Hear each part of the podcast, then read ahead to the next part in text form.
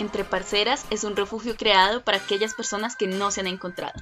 O que ya lo hicieron y quieren compartir su experiencia. Con una apertura total para que seas tú misma o mismo. Y junto a nosotras sigas hablando de los temas que más nos interesan. Hola, hola, parceros. ¿Cómo están, parceros y parceras? Feliz año, ya estamos en 2023. ¿Qué tal inicia su año? Sí, este, este año comenzó movidito, ¿no? Comenzó con muchas expectativas. Em, ¿qué tal este inicio de año para ti, Carito? El mi inicio lento, mi año inició más bien lento y de repente, ¡pum!, le metió turbo ahorita estos dos días, fue como todo eso petazo. Entonces, supongo que así va a ser todo el año, porque como inicia, así continúa. ¿Y el tuyo qué tal? Muy movido, muy movido, muchas cosas que hacer, muchas cosas que, que aprender. Eh, muy movido. En realidad, espero que se mantenga así todo el año. Espero seguir con cosas que me planteé desde el primero de enero del 2023 y espero seguir así hasta que se termine este año y en los próximos. Pero el mío comenzó movidito, comenzó chévere, chill. Chill. Qué padre eso, qué padre que, haya comenzado de esa forma tu año. Y justo dentro de todas esas expectativas o cosas que teníamos para el 2023, una de ellas era como los capítulos, seguir con Entre Parceras. Y hoy traemos el primer episodio del año que habla justamente de la idealización. Sí, de cómo idealizamos a las personas y por qué lo hacemos, porque tendemos a endiosar a los humanos endiosar, me encanta esa palabra. Entonces yo creo que para comenzar con esto, mmm, definamos esto, este concepto de que, que es idealizar a algo o a alguien. Sí, bueno, aquí estamos hablando de la idealización directamente con las personas, ¿no? Como de cuando idealizas, idealizas a otro ser humano. Eh, esto justamente sucede cuando solamente colocamos cualidades o expectativas en el otro o la otra obviando mucho los defectos. O de plano no existen, o son mínimos, o son los que tiene todo el mundo, ¿sí? Pero la otra persona la que yo estoy idealizando es casi, casi que perfecta. Sí, aunque yo también ah, había leído que tenía mucho que ver con las inseguridades que uno como persona tiene. Entonces, cuando hay este tipo de inseguridades que las otras personas o la otra persona no tiene, uno trata de engrandecer eso que uno no tiene y así mismo verlo, ¿sí? Verlo como, uff, esta persona es lo mejor, ¿sí? Pónelo en un ejemplo, ah, para captarlo más. Como por ejemplo, si yo en algún momento soy eh, tímida para hablar, es un ejemplo, y la, la, la persona de la cual estoy idealizada es una persona a la que le fluyen mucho las palabras, entonces endioso esa característica de esa persona y, y asimismo hago con ciertas características que puede tener esa persona, ¿sí? No tanto, bueno, sí, claramente tiene que ver mucho que ver con lo que acabaste de decir, pero también eh, con el hecho de uno tener inseguridades, como tener el, uno baja autoestima y endiosar eso que uno no ve en uno mismo en otras personas. Mm, ya, creo que ya entiendo lo que vas. Justamente como muy a lo que yo deseo, Tipo, yo deseo ser una persona que, que logra comunicar o expresar de forma adecuada eh, sus opiniones y cuando veo eso en otra persona, porque yo no lo tengo, a idealizar. Entonces, si esta persona logra eso que yo deseo, de plano y es que es buenísima o buenísimo en todo. Creo que ya, ya, ya le capté, ya le capté. Y sí, de hecho creo que por ahí es por donde va la, idealiza la idealización o una de las partes de por qué idealizamos justamente. Sí, y mm, con esto, ¿tú crees que es malo idealizar a las personas? Uh, sí. Sí, yo creo que es súper malo, súper malo para ti como, como ser, como para el otro la otra, por muchas razones.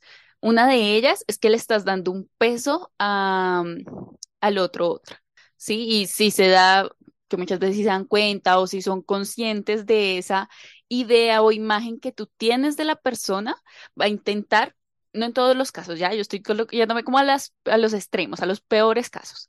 Entonces acá la persona va a intentar cumplir tus expectativas, Sí, y va a ser una presión que va a tener solo para cumplirte a ti, para cumplir la imagen que tú te creaste de ella o él, que puede no ser la imagen real de él o de ella, puede que sea una cosa co- totalmente contraria, pero va a intentar cumplirte. Y eso me parece tenaz. Y ya por el lado tuyo, pues es casi que, que lo mismo, ¿no? O sea, tú vas a estar todo el tiempo con la expectativa de que esta otra persona es casi perfecta y cuando te das cuenta de que no, es un choque. ¿O tú cómo lo ves? Sí, ¿no?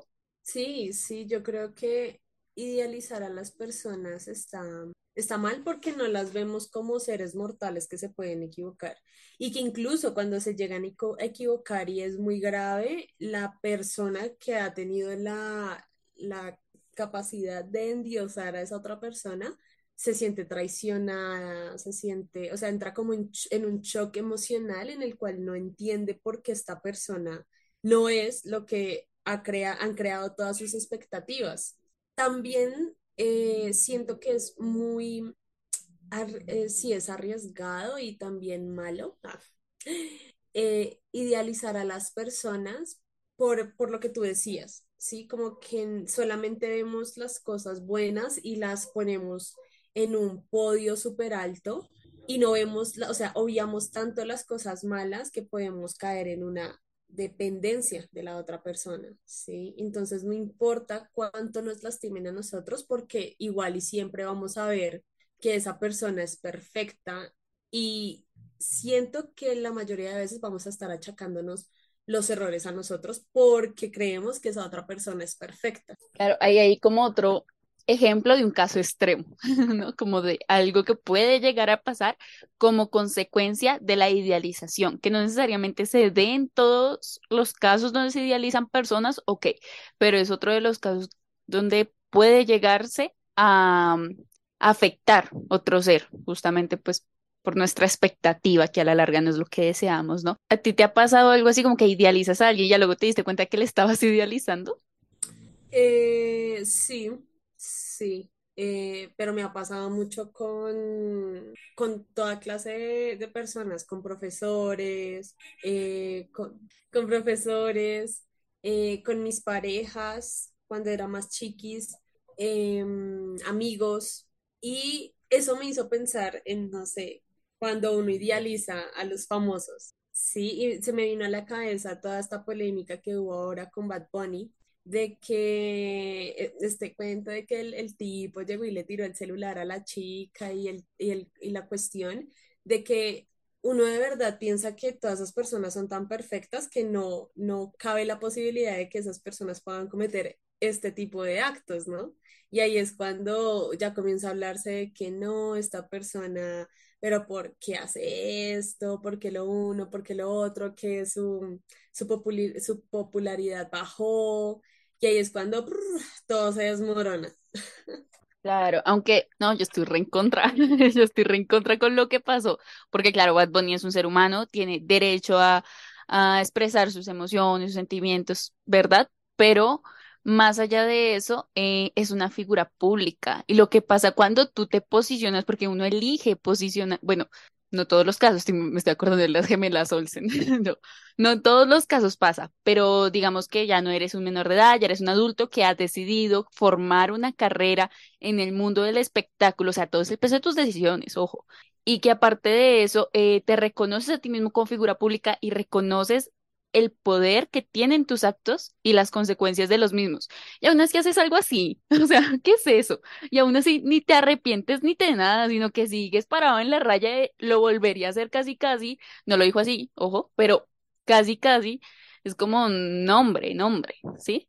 Y ya, ya es un poco diferente, pero definitivamente eso debió ser un golpe súper potente para todas las personas que tenían idealizadas a Bad Bunny. En plan, ¿cómo, cómo, cómo va a ser eso? ¿Cómo? Sí, sí, y creo que los primeros sentimientos que florecen en, en estas situaciones son la decepción, ¿sí? Porque no, no te, o sea, lo idealizas tanto de verdad, cuando tú, tú te vas a, a, poner a pensar que una figura que tú admiras bastante va a ser capaz de hacer ese tipo de cosas, ¿sí? O sea, somos humanos y no, no, no cabe el, el, la mínima apertura de dudar que no se puedan, o sea, ese tipo de actos no se pueden descartar por más famoso que tú seas, por más figura pública que haya aceptado hacer. O sea, somos humanos y ya cuando la cabeza nos juega, pasan este tipo de cosas, pero entonces, ¿qué pasa hacia el otro lado con todos los fans, todas las fans que vieron ese acto, ¿no? Y que nos, bueno, pasa también con, con, con las celebridades y pasa con cualquier tipo de persona y pasa exactamente lo mismo, que lo pones como un dios y en el momento en el que ya hay acciones que te decepcionan y que incluso puede que esas acciones no tengan la necesidad de decepcionarte, sino que como estás tan ilusionada y estás tan metida en el cuento de endiosar a esa persona, así mismo sientes que te ha decepcionado. Siento que es una idea un poco imaginaria. Sí, me hiciste pensar en el pues todo este espectro de un poco de la empatía y ponerse en los zapatos del otro, me puse a pensar, bueno, y si Bad Bunny ese día, ese fue como el peor día de su vida, y tipo, no sé, todo le salió mal justo ese día. Eh, no sé, el carro no arrancó, la comida estaba fea, las tarjetas se las bloquearon, yo qué sé, le pasaron mil cosas y llega y lo primero que pasa es que le ponen una luz de flash, ah, no mentiras, creo que no tenía flash, pero bueno, le ponen un celular en la cara y él dice, es que ya no la doy, ya, ya fue, ya fue. Y digo como, pucha, ya ahí tiene, ojo, esto es para buscar sentido a la acción, no para justificar la acción, ¿ya? Y ahí es como que ya tiene un poco más de lógica su posible reacción. Yo inventándome una situación 100% hipotética porque ni idea de si así lo vivió, pero sí, o sea, como que ahí se entiende un poquito más. No se justifica, sigo creyendo que es un acto tenaz, pero se entiende. Y me lleva también a la primera figura que todos, o sea, es que no podemos evitar caer en la idealización porque casi que nuestra crianza y contextos nos llevan a eso. Y la primera figura que todos y todas idealizamos generalmente es mamá o papá, o ambos, o ambos. En su efecto. Y es como, mm, porque claro, mamá o papá logran que aparezcan las cosas que a mí me gustan. No sé cómo ni me importa cómo, pero si yo los viernes necesito, no sé, o quiero de casualidad una chocolatina o quiero un helado, mamá o papá logran que aparezca.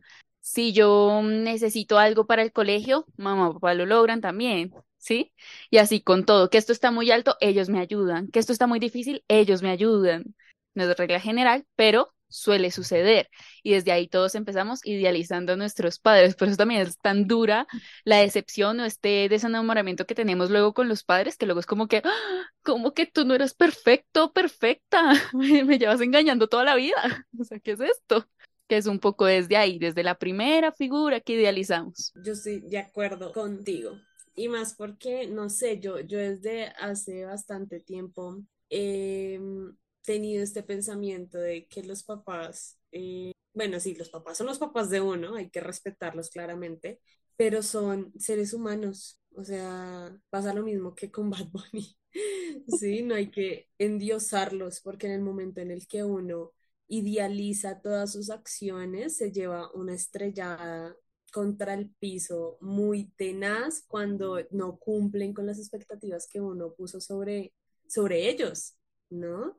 Y ese sentimiento de frustración, ese sentimiento de todo mundo me es infiel, todo mundo me, me daña, todo mundo es tremendo. O sea, cómo manejar ese tipo de cosas, cómo no idealizar a las personas, incluso cuando son tan cercanos como tus papás, o sea, que te vieron nacer, güey, o sea. Que te trajeron al mundo. ¿no? Y es que ni siquiera, o sea, la idealización con las figuras paternas ni siquiera viene de nosotros, o bueno, claro, viene de una parte nuestra, justamente lo que hablaba ahorita de papá mamá lo pueden todo, lo logran todo cuando yo lo necesito, em, pero también vienen del exterior. O sea, tú vas a, no sé, a las clases con los nenes de primero o segundo de, de primaria y fácil, una de las historias es, ah, bueno, un libro justamente, Nacho era, no me acuerdo, mamá me mima mucho, mamá no sé qué, mamá me compra no sé qué, mamá ta, ta, ta. ¿Y qué deben hacer nuestras mamás, niños? Cuidarnos, protegernos, ta, ta, ta, ta, ta, ta, ta. Y tenemos esta idea muy grande de cómo debe ser una mamá, de cómo debe ser un papá. Y es que acá el debe es del tamaño de Plutón, o sea, es una vaina impactante que cuando no se cumple, cuando yo voy a casa y de repente es que mamá no está, es, mamá nunca está en casa, mamá trabaja todo el día, entonces mamá no me cuida, mamá no me alimenta, mamá, lo que dijo la maestra es mentira, ¡pum! choque. Ah, el primer choque con la idealización que tú te construiste o que la sociedad te ayudó a construir. Y es poderoso, ah, es poderoso, muy, muy poderoso. Es ahí cuando nos convertimos como en unos esclavos emocionales, esclavos de nuestras idealizaciones. Y cómo, cómo controlar esto, ¿sí? Cómo, cómo poder ver a nuestros papás y a las personas que nos rodean como personas. O sea, claramente no estoy diciendo como ya no verlos como tus papás, ya no ver a tus amigos como amigos, ya no ver a, a, tu, pareja como tu pareja, sino verlo, o sea, no estoy queriendo decir que solamente los veas como mortales, sino tener esa idea de, pucha, de verdad, ellos se pueden equivocar como yo en cualquier momento me, me puedo equivocar y cómo cultivar todo esto desde, desde chiquitos, ¿sí? Como no endiosar, como no idealizar las acciones de las personas. Había leído también que, bueno, lo que, lo que te estaba diciendo, que esto también puede eh, ser causado por mm, inseguridades de uno mismo, pero también por una baja autoestima. Claro, la baja autoestima puede ser uno de los motivos por los cuales idealizamos, eh, idealizamos tanto a otros y otras.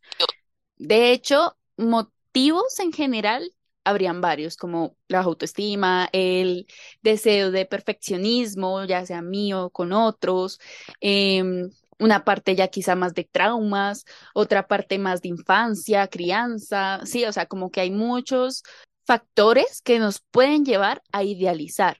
No, es, es complejo definir solo uno porque dependerá mucho de cada persona y lo que haya vivido, pero en términos así muy generales serían como esos, como baja autoestima, baja autoestima, perfeccionismo y ya cosas más como de infancia.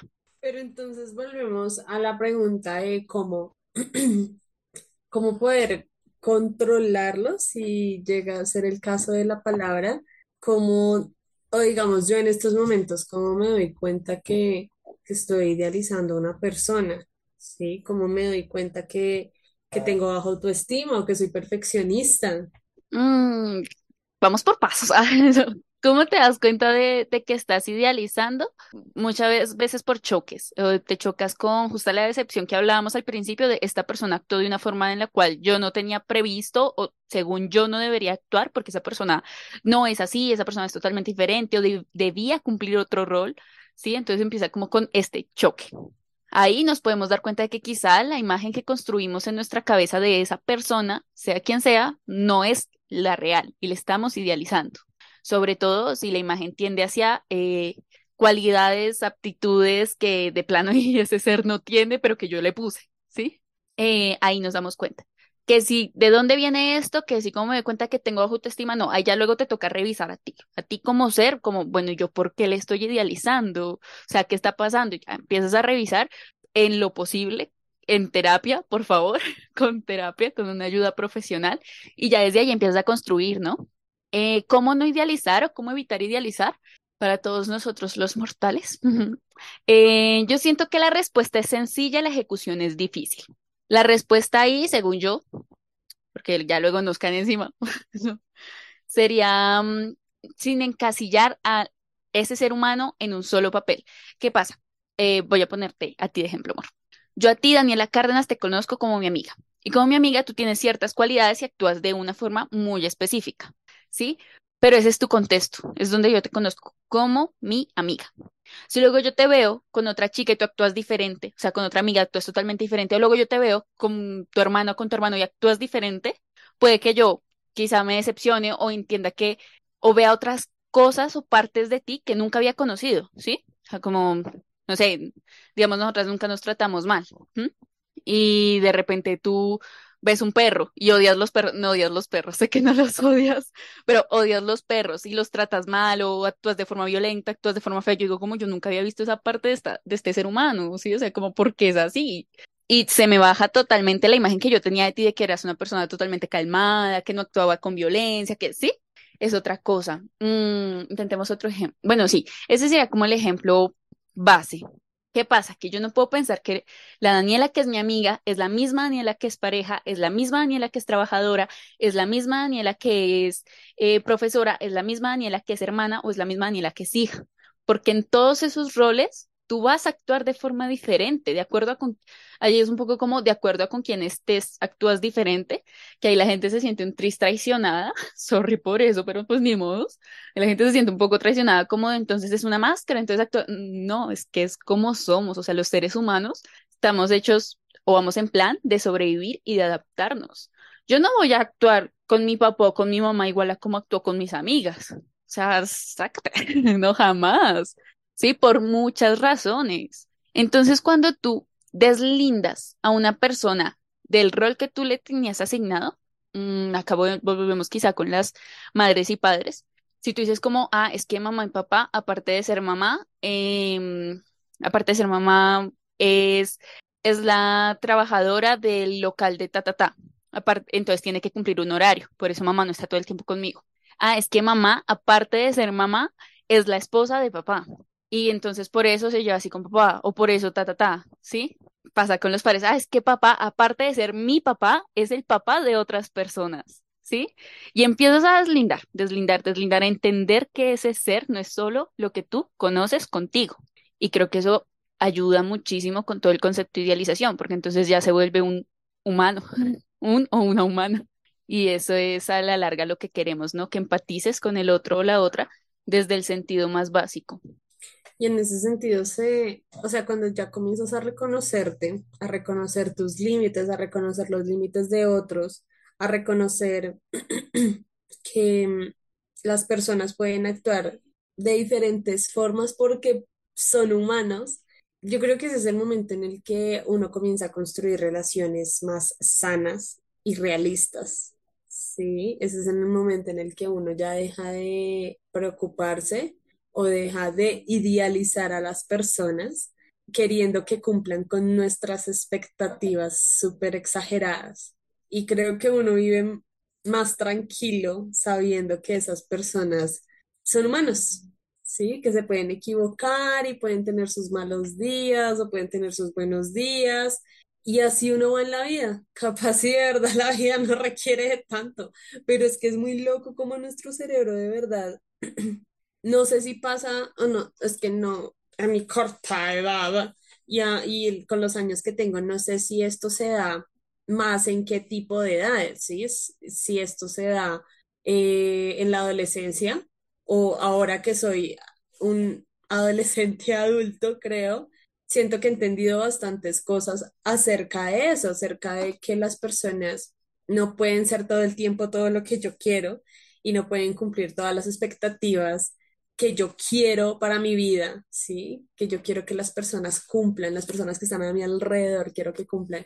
Y en ese sentido he comprendido que estoy tratando con seres humanos que se pueden equivocar y asimismo tengo que tratarlas, mm, tal vez acompañarlas y, a que me acompañen en ese camino, porque yo también soy así, ¿no? Como que yo tampoco puedo cumplir con las expectativas de todo el mundo y en ese sentido me toca fluir con ellas y que fluyan conmigo.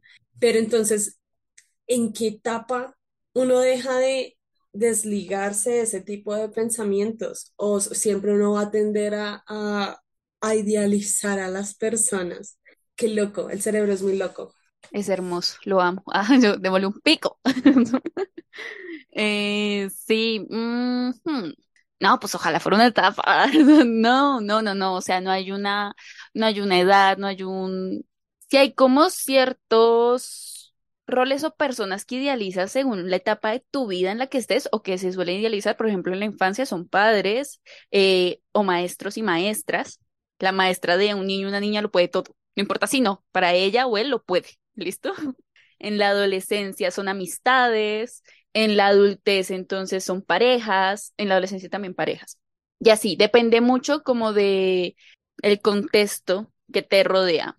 Mm, no hay una fase donde tú digas como, ah, ya reaccioné y voy a dejar de idealizar. De hecho, creo que ese es un mal en el que todos podemos caer en cualquier momento. O sea, como que la vaina es más hacerlo consciente, ¿sabes? Que una vez que te das cuenta de que idealizaste, porque muchas veces después de que ya lo hiciste o de que estás idealizando, si es que todavía estás en el proceso, eh, reaccionar y frenar y decir como, uy, espera, por ahí no que nos vamos a caer y nos vamos a dar fuerte.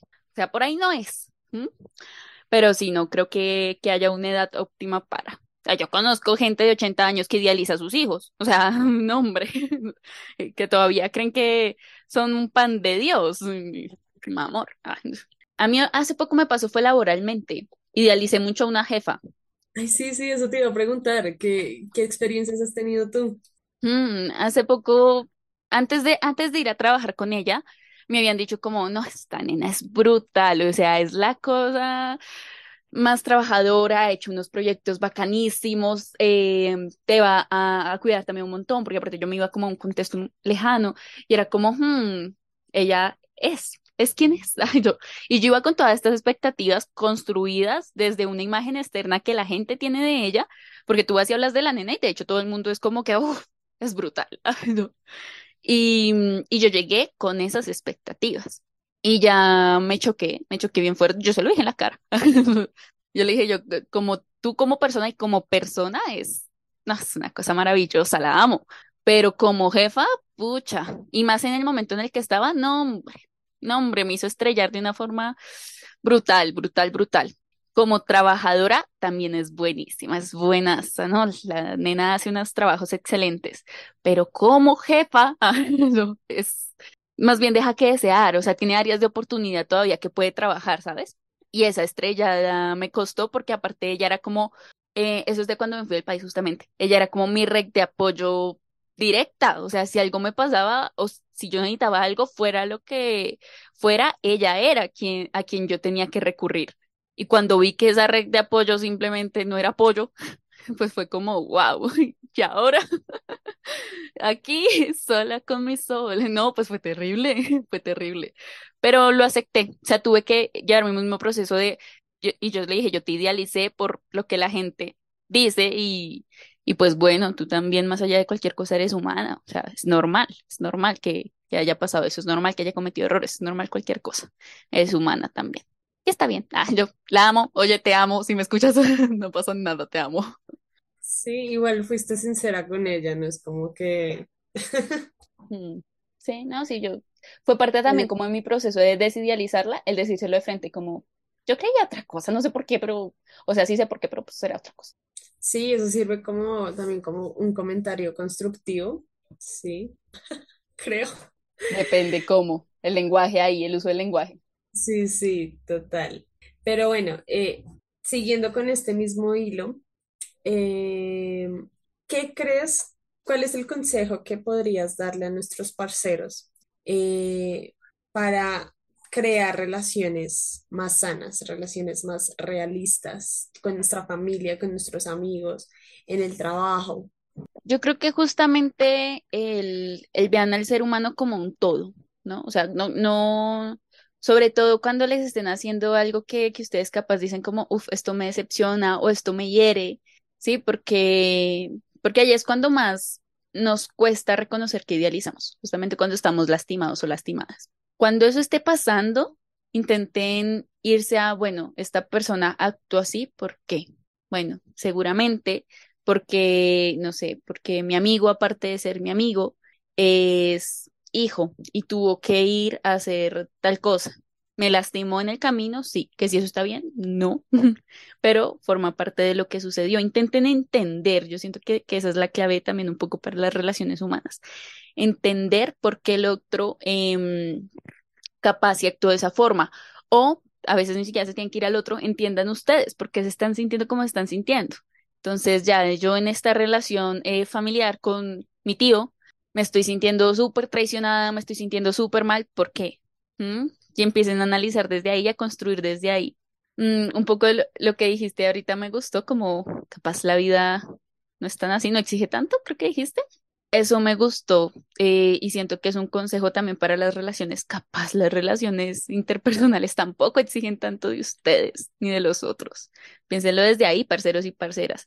Den, den lo que puedan de la forma más sincera, amorosa y respetuosa posible y construyan a partir de esa semillita. ¿Y tú qué aconsejarías, Mochis?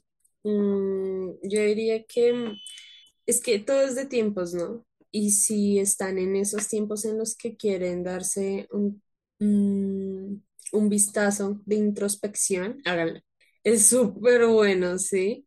Verse para adentro y entender cuáles son sus límites y después dar un vistazo hacia afuera, la moto, y entender cuáles cuáles son los límites de esas otras personas, qué es lo que pueden ofrecer o que pueden aportar a nuestras vidas y, que, y cuánto yo puedo aportar a la vida en sí. Entonces, tener esos momentos de introspección creo que pueden servir para darnos cuenta de cómo están siendo las personas en la vida, de cómo estamos siendo nosotros mismos en esta vida. Y asimismo, yo creo que de a poco podemos ser un poco, sí, tal vez un poco más realistas en cuanto a la vida que estamos llevando y a, la, a, los hábitos que estamos llevando y a las personas con las cuales estamos compartiendo. Y asimismo creo que los choques después ya no van a ser tan duros, sino que vamos a trabajar en pro de ello. Creo que ese sería mi consejo. Real. Real. Yo. Pues eso, parceros y parceras. Eviten idealizar y dialoguen. El diálogo es la clave de todo. Y bueno, este ha sido el primer episodio del año. Es que muero de amor. El primer episodio del año. Sí, vayan y comenten si tienen algo más que decir en nuestras redes sociales. Estamos entre parceras eh, podcast en Instagram y en TikTok para leerlos y para tenerlos más cerquita y poder enriquecer todas estas conversaciones ya en este 2023 eh, para estar ya más cerquita de ustedes. Muchas gracias, parceros y parceras. Un abrazote. Bye bye. Bye. Los invitamos a seguirnos en Instagram, donde todas las semanas dejamos un espacio abierto para que escriban sus experiencias respecto al tema de nuestro siguiente episodio. Gracias por escucharnos. Bye bye, parceros y parceras.